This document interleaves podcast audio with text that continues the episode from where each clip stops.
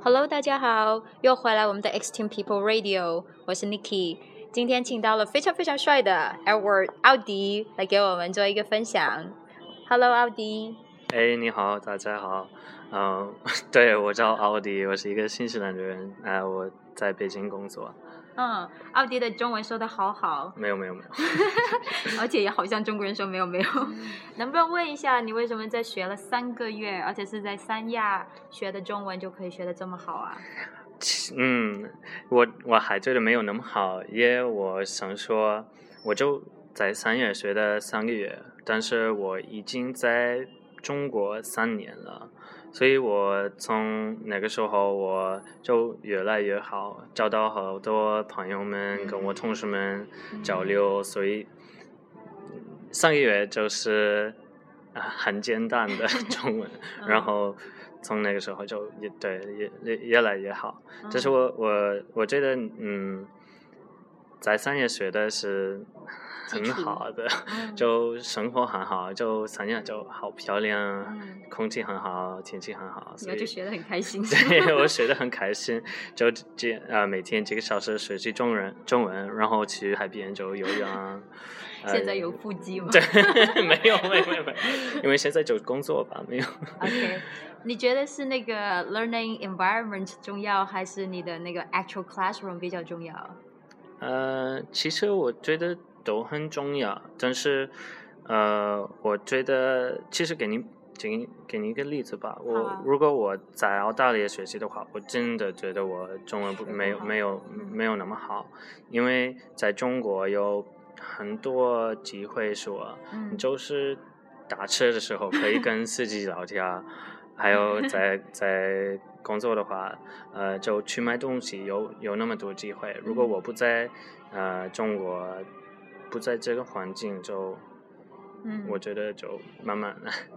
我看到有好多外国人，他们去买东西的时候会拿个 calculator，然后就啊对对对，Do you do that？呃，现在我我我不需要这个，但是我刚刚来的时候，我中文不是不是那么好，所以那个时候我我我记得我去那个 market，嗯，要要买东西，他们就。平时给我看那个 calculator，所以我也要用用那个按按我要多少钱。嗯，可以问一下吗？三亚的人英文好不好？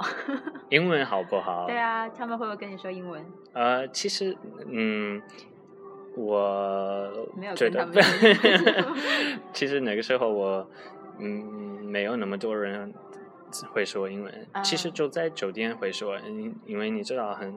呃，三亚有好多呃酒店，因为是旅游旅游的地方。嗯。啊，但是我也觉得，嗯，三亚有比较多俄罗斯的 人，所以其实我也有好多俄罗斯的人来跟我说俄语，我也听不懂。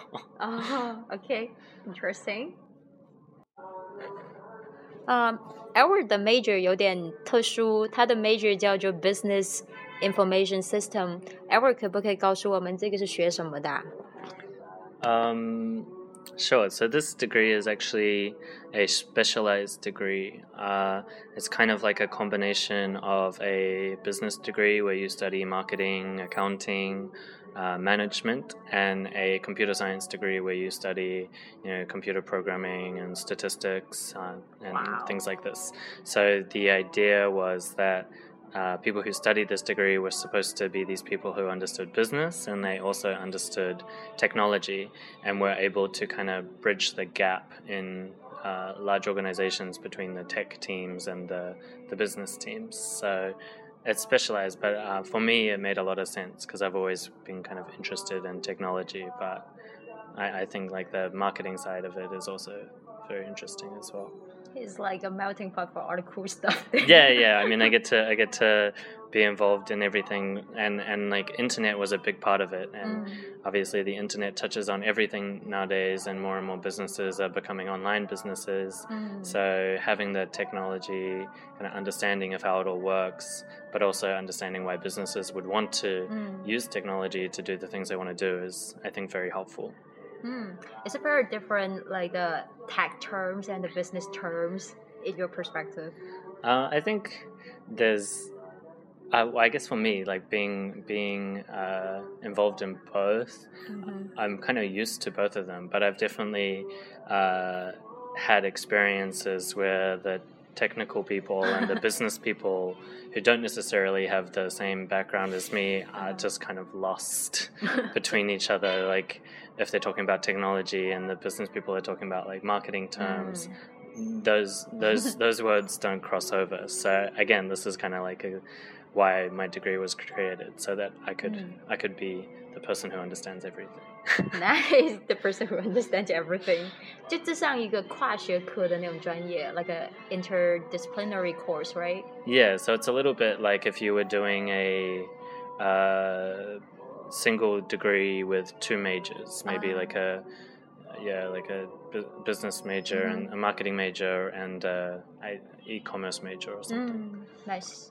那当你找工作的时候，你会专门找一个工作是 fit in your major, or just follow your heart and find anything that's interest you? I think I'm quite lucky because I've managed to find myself in a job that I really enjoy and that I'm passionate about. And I've Mm. always been interested in technology and kind of like talked about like as a little bit of a geek um, growing up. And I spent a lot of time on the internet and playing video games. So uh, being involved in the technology sector is Mm. very cool for me. I think uh, it definitely took a bit of work. I don't think my first job was necessarily something that I wanted to do, but I think What it was was. your a- first job? I was working at an investment bank uh, in the IT uh, Department? department. So there I was working on technology for a bank. Uh-huh. And I guess I'm not sure, but uh, I guess you can imagine banks don't Uh-huh. aren't usually known for having the most groundbreaking or innovative or exciting technologies. So it was very old Mm. languages and old technology that I was working on. So it wasn't uh, necessarily what I wanted to do long term, which is why I left. But I think it was a stepping stone that gave me a very good experience to be able to get to where I am doing something that I really enjoy. a lot of students were thinking about like my first job whether it should be like a routine job at a bigger company and see the whole picture or like to join a startup company to experience the possibilities. What would you think? Um, well, my experience is going to the big company 1st Mhm. So I, I th- thought it was very helpful because it definitely lets you see uh, how things are done when they've been when you know there's a big team of Mhm. people working together to make things happen a certain way. Mhm. Uh, especially from my position now, I'm doing product management and kind of project management. Mhm. I think it was very worthwhile to see how very experienced Mm. people and very uh, established companies run projects. There's Mm. definitely a lot to learn, um, but I also like the excitement and the challenge of working in a startup where you have a little bit more flexibility uh, and less of a framework. Uh, to Mm. kind of experiment and be a little bit more creative. Uh, Mm. for me personally, I like having the experience at a big company and using what I know from there and trying to adapt it and apply it in new and different ways. Uh, but I think for anyone, they just need to go go with what what their heart tells what pays more them. Not what pays more. What will make you happier. True, true. That's true. Um, hmm. Time flies. So, Edward, I'm curious. Is there any cultural shock that you have ever experienced?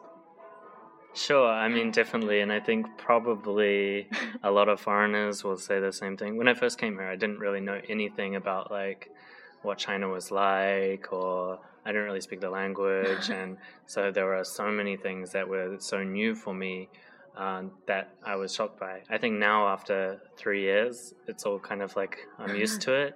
So it doesn't seem as shocking anymore. But I can remember there are certain things like people yelling at waiters in a restaurant, like, "Fuyan." like this is something that I was like, what? what is happening? me? Why are they yelling at them? You know, and then like uh, people lining up for the subway. You know, there, there's actually no line. It's just A you know, crowd. it's just a crowd of people pushing their way in. So there's definitely things like this which are uh, kind of like shocking, Mhm. but then there's also things that are you know very cool, like um, KTV, for example, which like you know Chinese people love. Uh, but it's not so well. It's not done the same way overseas, or Mhm. at least in New Zealand and Australia. where you know if you go to a KTV bar, you'll be standing in front of a room of you know the, the rest of the bar. Whereas in China, you know you get these special rooms for just you and your friends, and it's very different. But it's something that I think is really cool. Uh, again, I was really shocked with the first time I went, but I love it. I see. Do you sing? Do you go to often now? I love KTV. Um, me, me, and my friends, you know, maybe go like once, once a month, once every two months. Don't be modest. I, I love KTV, and I'm always the first one to sing. do you sing in Chinese? Not well, But the, you do. The, the only the only song that I've ever sung in Chinese at uh, KTV is "茉莉花" and 茉莉花。因为爱情. Wow, you're the old school. Yeah, let's go. These are two songs I learned from my teacher when I studied Chinese. So they're, they're the only ones I know. nice. Next time we invite you on stage. Oh, I'm not sure. Thank you, Edward. All right, thanks, Nikki.